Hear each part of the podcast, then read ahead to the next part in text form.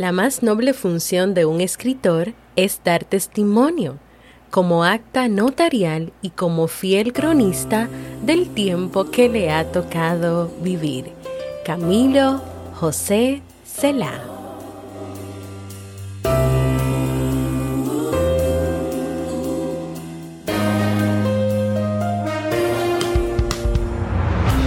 ¿Quieres mejorar tu calidad de vida y la de los tuyos? ¿Cómo te sentirías si pudieras alcanzar eso que te has propuesto? ¿Y si te das cuenta de todo el potencial que tienes para lograrlo? Bienvenida al programa que te ayudará a desarrollar hábitos, establecer mejores relaciones, empoderarte y potenciar tu estado de felicidad personal. Transmitiendo cada semana para todo el mundo desde tu reproductor de podcast favorito. Y ahora contigo, tu anfitriona Jamie Febles, psicóloga, escritora, madre y emprendedora, quien te acompañará en este recorrido hacia tu desarrollo personal y hacia el logro de tus sueños. Esto es Vivir en Armonía.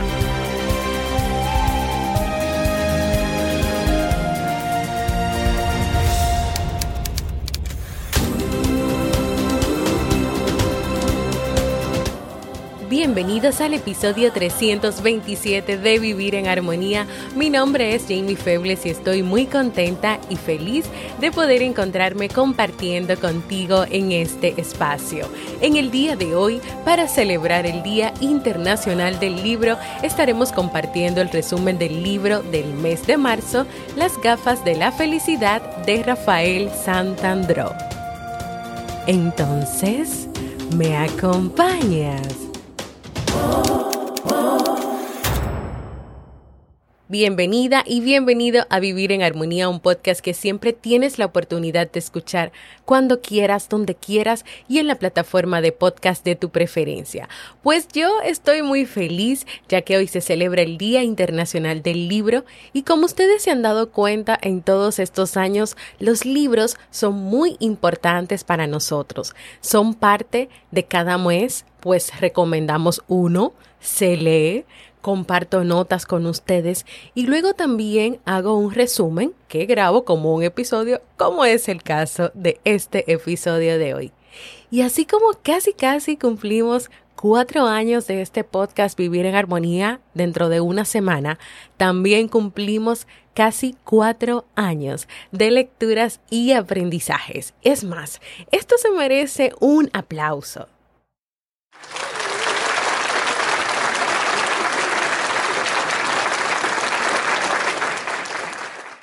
Recordarte antes de comenzar con el resumen del libro del mes de marzo, que si quieres aprender sobre autoconocimiento, manejo de conflictos en la pareja, cómo superar la procrastinación, autoestima sana, mindfulness, manejo del estrés, asertividad y manejo de límites, entre otros temas más de crecimiento y desarrollo personal y profesional en el Club Kaizen puedes hacerlo.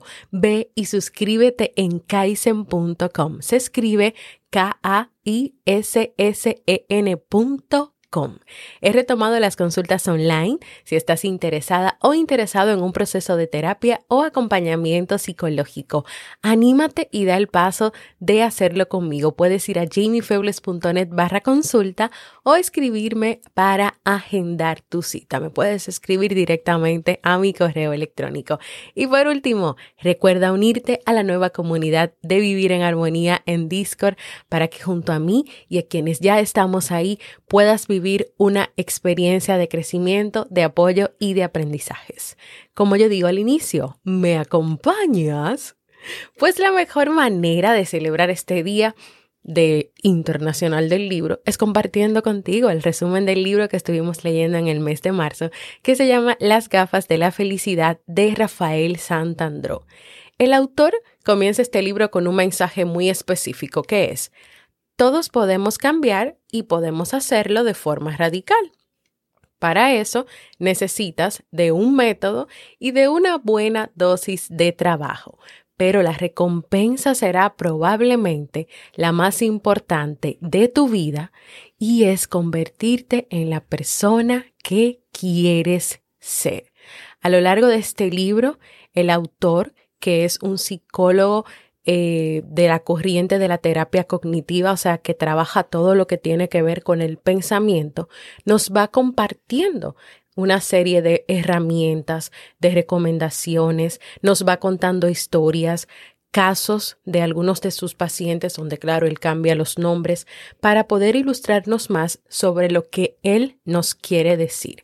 Recuerden que de cada libro tú siempre puedes tomar lo que te funcione a ti, con lo que te sientes identificado, lo que te gusta, y lo demás tú también lo dejas de lado. Hay muchas cosas de las cuales él escribía o se expresaba con las cuales yo no estaba de acuerdo, pero también hay muchas cosas que son interesantes poder analizar, tal vez poder llevarla a la práctica y que sí, con las cuales también sí estaba de acuerdo. Así que en el día de hoy te hago un resumen y te comparto alguna de esas herramientas que tú puedes utilizar en ese proceso de cambio que tú quieres lograr y que quieres hacer en tu vida. Él nos decía que la esclavitud que experimenta, por ejemplo, una persona que es presa del alcoholismo, o sea, que sufre la enfermedad del alcoholismo, es parecida a la esclavitud que puede experimentar una persona que tiene miedos que la paralizan o que está viviendo una depresión. Esa esclavitud que experimenta esa persona impide que éstas puedan disfrutar de la vida y desarrollar todo su potencial. Si tú sientes miedo, el miedo es una emoción natural y todo el mundo la, la siente, incluso tiene que ver mucho con avisar, con, con, prevenir, con tener cuidado, pero hay un miedo que te paraliza, que no te permite tomar acción, que no te permite hacer cosas, por lo tanto, ese miedo comienza a volverse, comienzas a volverte esclavo de él, o sea, sientes tanto miedo que al final tú no disfrutas la vida. Tú no puedes lograr esas metas o esos propósitos o esas cosas que tú quieres lograr. Ante el cambio, piensa en lo siguiente. Imagina que hasta ahora tú has sido un nadador en un mar gris, encrespado y amenazante. O sea, tú simplemente estás dando brazada. Como tenías pocas habilidades para nadar, tu vida ha consistido en tratar de salir a flote, de no hundirte, de sacar la cabeza un instante para tomar aire o de tragar agua salada y seguir. Pero cuando tú trabajas en el cambio, tú pasas de ser ese nadador que eras, o sea, simple y llanamente dar brazadas en un mar gris, a convertirte en un surfista que con unas bonitas gafas de sol cabalga sobre las olas. ¿Quieres tú convertirte hoy en un surfista si solamente estás siendo un nadador? Este libro, así como te dije al inicio, a través de sus capítulos, el autor nos comparte una manera de vivir que nos permita disfrutar la vida y ser felices. Una manera de vivir donde nos colocamos sobre el rostro unas gafas diferentes. Y esas son las gafas de la felicidad en esta nueva forma de vivir y de ver la vida y en lograr los cambios que quieres es importante. Número uno, si quieres transformarte, necesitas darte cuenta de que los pensamientos son clave. Lo que te dices a ti mismo, lo que te dices a ti misma y cómo te lo dices puede en algunos casos afectar de manera positiva o negativa tu vida, tus decisiones, tus emociones. Por eso es necesario tener conciencia de esos pensamientos. ¿Para qué? Para poder, cuando sea necesario, tener control sobre ellos o no dejar o no darles rienda suelta para que ellos hagan lo que quieran contigo. Y te doy un ejemplo. Imagina que te vas a acostar a dormir y mientras estás, estás en la cama, comienzas a hacer una lista en tu mente de todo lo que te quedó pendiente de ese día y de todo lo que tú tienes pendiente al otro día. Dime por favor y sinceramente, ¿qué tú crees que va a pasar si tú le das rienda suelta a esos pensamientos? Si tú sigues haciendo esa lista y ese checklist de cosas que no has hecho y que tienes pendiente, ¿tú crees que tú puedas dormir? ¿Tú crees que tú puedas descansar esa noche? O tal vez eso te pueda llevar a un estado de ansiedad, de preocupación, porque no sabes si vas a poder hacer tantas cosas al otro día, de tal vez mejor no dormir y quedarte pensando y pensando en ver cómo puedes resolver eso. Si quieres transformarte, necesitas darte cuenta de que los pensamientos son clave y qué están haciendo esos pensamientos hoy en tu vida. Número dos, no le eches la culpa a los demás. Hay personas que piensan que en sus estados de ánimo y lo que les ocurre es causado por factores externos o por los demás. Se dicen frases como esta tarea me causa ansiedad, las críticas de mi hijo me han dejado hecho polvo, Antonia me saca de mis casillas, en vez de decir yo escojo la ansiedad, yo me pongo mal por las críticas que me hace mi hijo, estoy tan preocupada por la relación con Antonia que todo lo que hace ahora me molesta. El autor nos invita a darnos cuenta de que hay muchas situaciones que no tienen que ver con factores externos, tienen que ver con la manera en que nosotros interpretamos esas situaciones. Basta de echarle la culpa de todo lo que nos pasa a los demás. No, ellos no tienen la culpa de todo lo que nos pasa. Hay muchos, muchas, muchas, muchos responsables y muchas responsabilidades. Número tres, identifica las creencias irracionales para cambiarlas. Las creencias irracionales son todos aquellos pensamientos que generan malestar y debilidad emocional. Siempre tienen un efecto negativo y desgastante y sin embargo hay muchas personas que las mantienen o que ni siquiera saben que tienen creencias irracionales. El padre de la psicología cognitiva, Albert Ellis, clasificó las creencias irracionales en tres grupos. El grupo 1, debo hacer las cosas siempre bien. El grupo 2, la gente me debe tratar bien. Y el grupo 3, el mundo debe funcionar de forma correcta. Fíjate en algo. Esas creencias irracionales son todos deberías y los deberías que son exigencias absolutistas que están cargadas de mucha presión. De verdad, si estás rigiendo tu vida a través de estas, de una de esas tres creencias irracionales o de las tres, y estás viviendo en un momento de mucha ansiedad, de depresión, o de que no, no te encuentras en el mundo, no eres feliz, es porque, imagínate, estás poniendo mucha presión sobre ti. Son creencias irracionales muy fuertes, muy absolutistas, y cuando uno usa la palabra absoluto es porque se entiende que las cosas son así y punto, y no cambian o no varían. Y sabemos que, que la vida es cambiante. Y ya en el episodio de lunes compartimos una historia donde veíamos cómo el cambio no es estático, el cambio es, varia, es variado, cambia, se mueve. Ahora, sería muy diferente decir, para ser feliz no es necesario hacerlo todo bien, sino con amor. No, no, no causa un efecto diferente tú decir, debo hacer las cosas siempre bien, a que tú digas, para ser feliz no es necesario hacerlo todo bien, sino con amor. Yo creo que la última tiene un efecto completamente diferente también decirte, no necesito que todo el mundo me trate bien todo el tiempo. Además sabemos que no todo el mundo te va a tratar bien todo el tiempo o va a estar de acuerdo contigo todo el tiempo o va a ser perfecto todo el tiempo, porque nadie es perfecto. Y la última, el mundo debe funcionar de forma correcta, a que tú digas, el mundo nunca ha funcionado perfectamente y a pesar de eso, muchas personas han conseguido disfrutar de la vida. Cambiemos hoy esas creencias irracionales por creencias racionales. Número cuatro, vive en la bastantidad. Yo te confieso que cuando yo leí esa palabra, yo dije, wow, ¿y de qué será que trata esto? ¿Qué es esto de qué bastantidad? Pues Anthony de Melo, que también era especialista en psicología cognitiva, usaba esta palabra para definir un estilo de pensamiento que consiste en darse cuenta de que los seres humanos necesitan muy poco para estar bien. La bastantidad es decirte, ya tengo bastante. Reconocer que tú tienes bastante, que tú tienes lo que necesitas y que tú no necesitas estar cargado o cargada de diez mil cosas para ser feliz o para disfrutar la vida. ¿Qué es lo que podría pasar cuando tú no vives de esta manera? Tal vez que puedas caer en una especie de insaciabilidad mental, es decir, siempre buscando cosas, siempre estudiando, siempre trabajando, siempre enfocándote en el futuro, en el éxito, en los resultados finales, en la perfección. tal vez olvidándote del proceso. Incluso yo le agrego que a veces esa insaciabilidad no te permite enfocarte en todo lo que tú sí tienes a tu alrededor.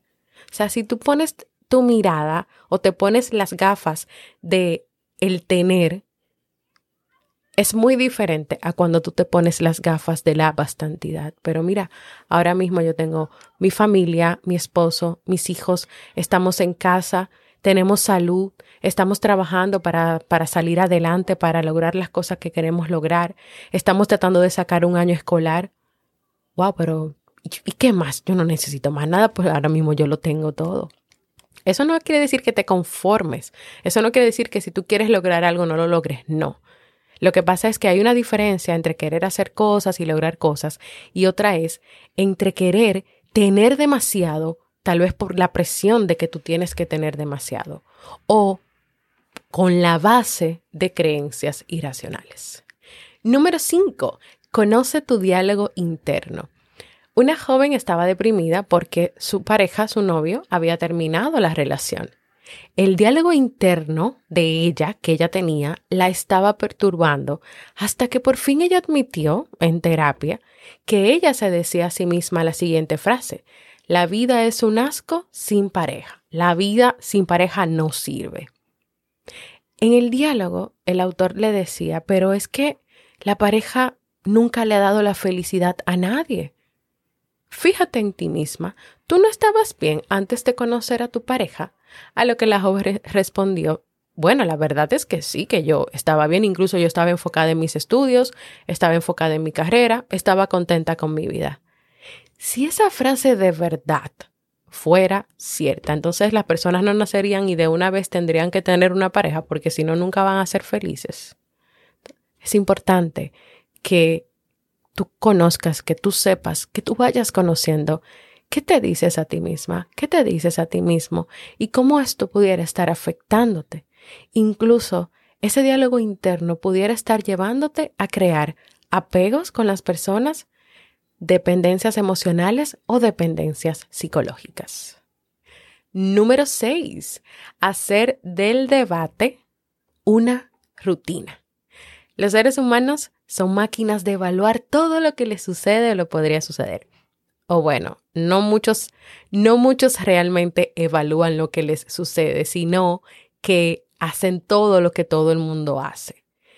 Pueden ir por el mundo con una especie de regla que mide en qué medida lo que pasa es un poco malo, malo, muy malo, terrible, bueno, muy bueno o genial. El ejercicio que el autor propone consiste en que tú crees argumentos ante las ideas o pensamientos. O como te diría yo, que tú cuestiones esas ideas o esos pensamientos, que tú te hagas preguntas o que tú contestes a las miles de preguntas que siempre te hago en los episodios. O como te diría mi esposo Robert Sasuki, a que tú utilices el pensamiento analítico y que no des las cosas por sentado, simple y llanamente porque alguien te dice esto, vete por ahí, o tal cosa. Que tú cuestiones todo lo que Robert dice, él dice, cuestióname, pregúntate, o sea, hazte preguntas, no es que, no es que asumas todo lo que yo te digo, igual yo, cuestiona, argumenta, debate. Y te voy a contar un ejemplo. Joan había discutido con su esposa acerca de su idea de cambiar de trabajo y de abrir su propio negocio.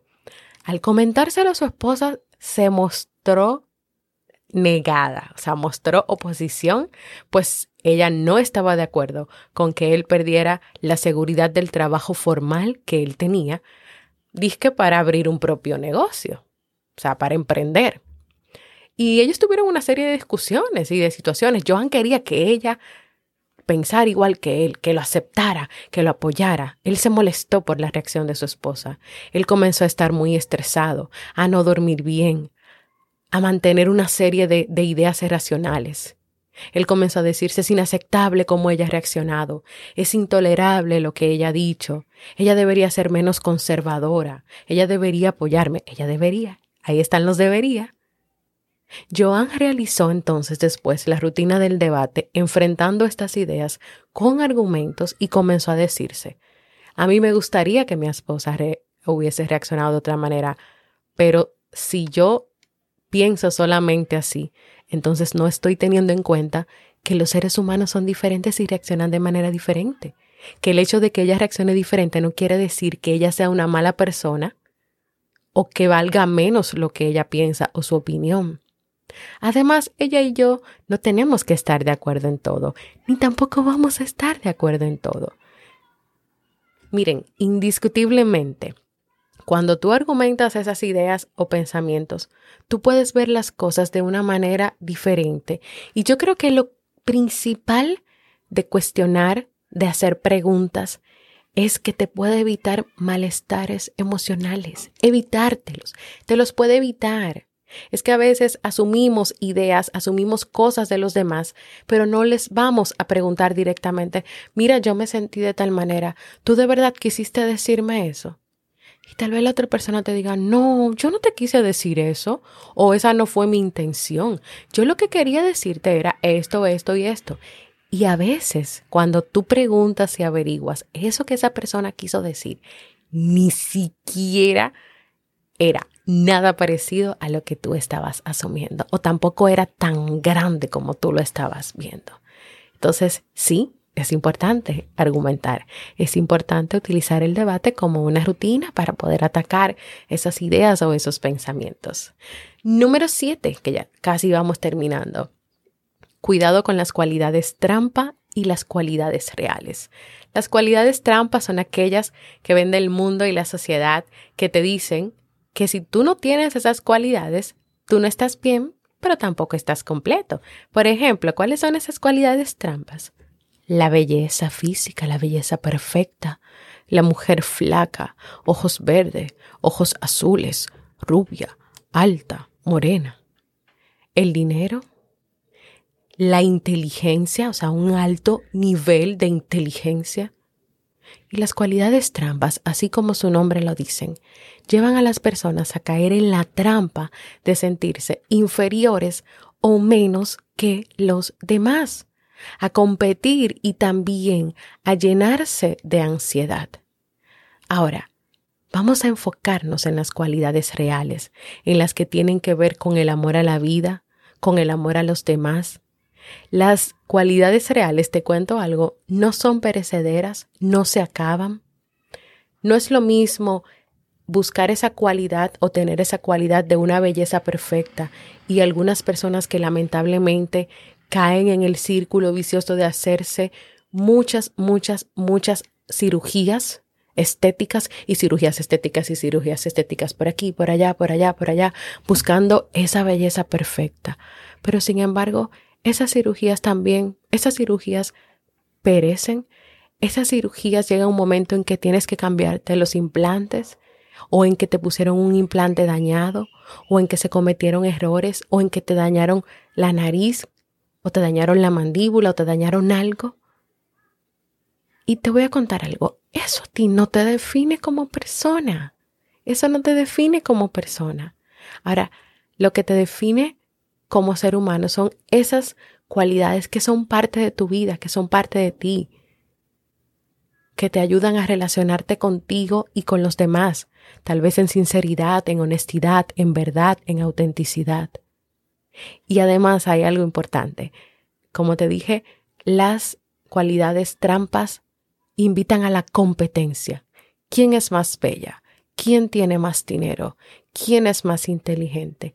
Mientras que las cualidades reales te invitan a la armonía y a la tranquilidad.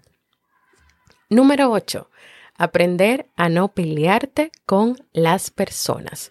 En las relaciones con los demás tenemos la tarea de aprender a conocer y respetar sus imperfecciones, aceptar que los demás no son perfectos y desde ahí trabajar la hipersensibilidad que a veces expresamos por sus comportamientos o sus decisiones. Ay, es que tal persona me ofendió, me hizo sentir mal, mira cómo piensa eso de mí, cómo se atrevió a decirme eso. Y le agrego que para mí, o sea, como la forma más fácil de entender todo lo que el autor nos contaba en ese capítulo es que no te tomes de manera personal los comentarios de las personas, las reacciones de las personas. No te sientas atacado o atacada o que te están criticando y acabando contigo. Es que sus expresiones y sus opiniones la mayoría de las veces están relacionadas con la experiencia de esa persona, con la vivencia de esa persona y no necesariamente contigo. Y aquí el autor comparte tres estrategias para evitar sentirte mal con las relaciones con los demás y tener una mejor relación con ellos. Comprender qué es su realidad. Ellos hablan desde su realidad. Y no necesariamente es tu misma realidad. Entonces, imagínate que alguien te diga algo que para ti es ofensivo, pero te lo está diciendo desde su realidad y no tomando en cuenta tu realidad. Entonces, ¿por qué tú le das importancia a eso? Segundo, construirse una autoestima sólida. Y tercero, crear canales sencillos de comunicación para poder hablar con los demás. Tiene que existir la asertividad y tienes que saber poner límites en esas relaciones para que también esas relaciones puedan ser mejores. Número nueve, y ya por último, para terminar, porque si no vamos a grabar aquí como una hora del resumen de este libro, que bastante largo que es, bajarse de la ansiedad. Y con esto termino. El tratamiento de la ansiedad sigue dos líneas. Uno, aprende a no terribilizar sobre situaciones cotidianas, a no poner más terrible o más grande acciones como perder un tren, que se te cayó el café, entregar una tarea a tiempo, ser puntual, hacer las cosas bien en el trabajo. Y número dos, que me encanta muchísimo, desacelerar. Baja la presión, desacelera. ¿Para qué? Para que te puedas tomar el tiempo y el momento para apreciar y disfrutar dulcemente cada momento de lo que tienes entre manos, cada momento de la vida. En este momento, ese es un momento donde yo estoy grabando este podcast, que yo desacelero para yo apreciar y disfrutar lo que yo estoy haciendo en este momento, porque a mí me gusta lo que yo estoy haciendo. Yo estoy hablando, yo estoy comunicándome contigo, yo estoy teniendo una conversación contigo y yo sé que tú en tu lado mientras me escuchas vas hablando conmigo, vas respondiendo a mis cuestionantes o a mis preguntas. Entonces, olvídate que en el libro hablaba del, monoloco que va eh, saltando de una liana a otra, de un árbol a otro, completamente, rápidamente, sin darse cuenta de nada, sin tomar en cuenta nada. No, desacelera. Para terminar, estas últimas ideas que nos dejaba el autor al final del libro. La perseverancia es elemental en el cambio. Las recaídas forman parte del proceso de cambio y de mantenimiento. A veces es mejor apagar el ordenador central, o sea, apagar esas ideas y recogerse pronto, porque mañana va a ser otro día.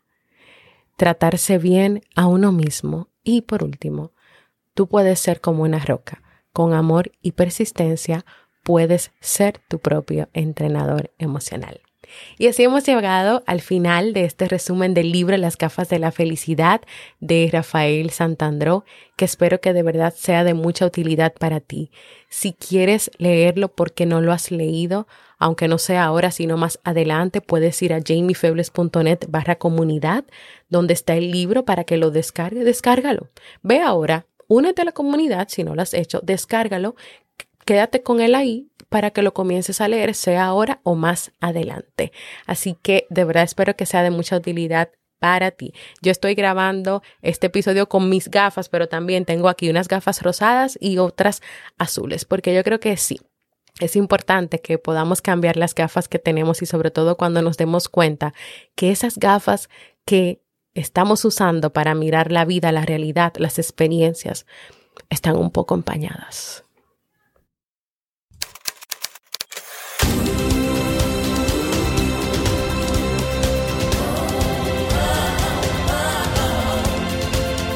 Síguenos en las redes sociales, Instagram, Facebook y Twitter como Jamie Febles.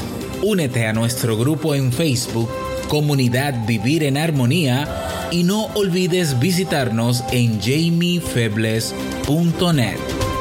Allá te esperamos.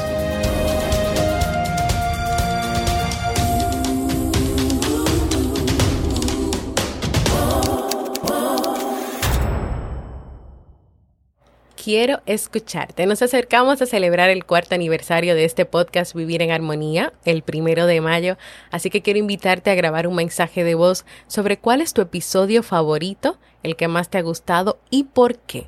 Para que así, si grabas ese mensajito, colaboras conmigo para preparar el episodio aniversario que va a salir el sábado primero de mayo. Deja tu mensaje de voz en jamiefebles.net, mensaje de voz cuento contigo. Y ahora vamos al segmento Un libro para vivir.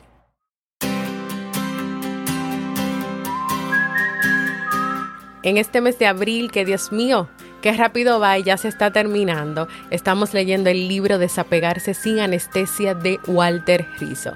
En este libro el autor nos explica en qué consiste el apego, cuáles son sus causas y nos proporciona las claves para enfrentarlo y prevenirlo sin en el camino perder la razón o la pasión, perdón, por alcanzar los sueños y las metas personales. Es un libro que nos invita en el proceso a fortalecer la independencia emocional, a crear un estilo de vida más libre y saludable, a encontrar el verdadero camino en la vida. Me acompañas a descubrir cómo caminar por la vida sin crear apegos innecesarios y siendo emocionalmente independientes. Acompáñame a leer este libro.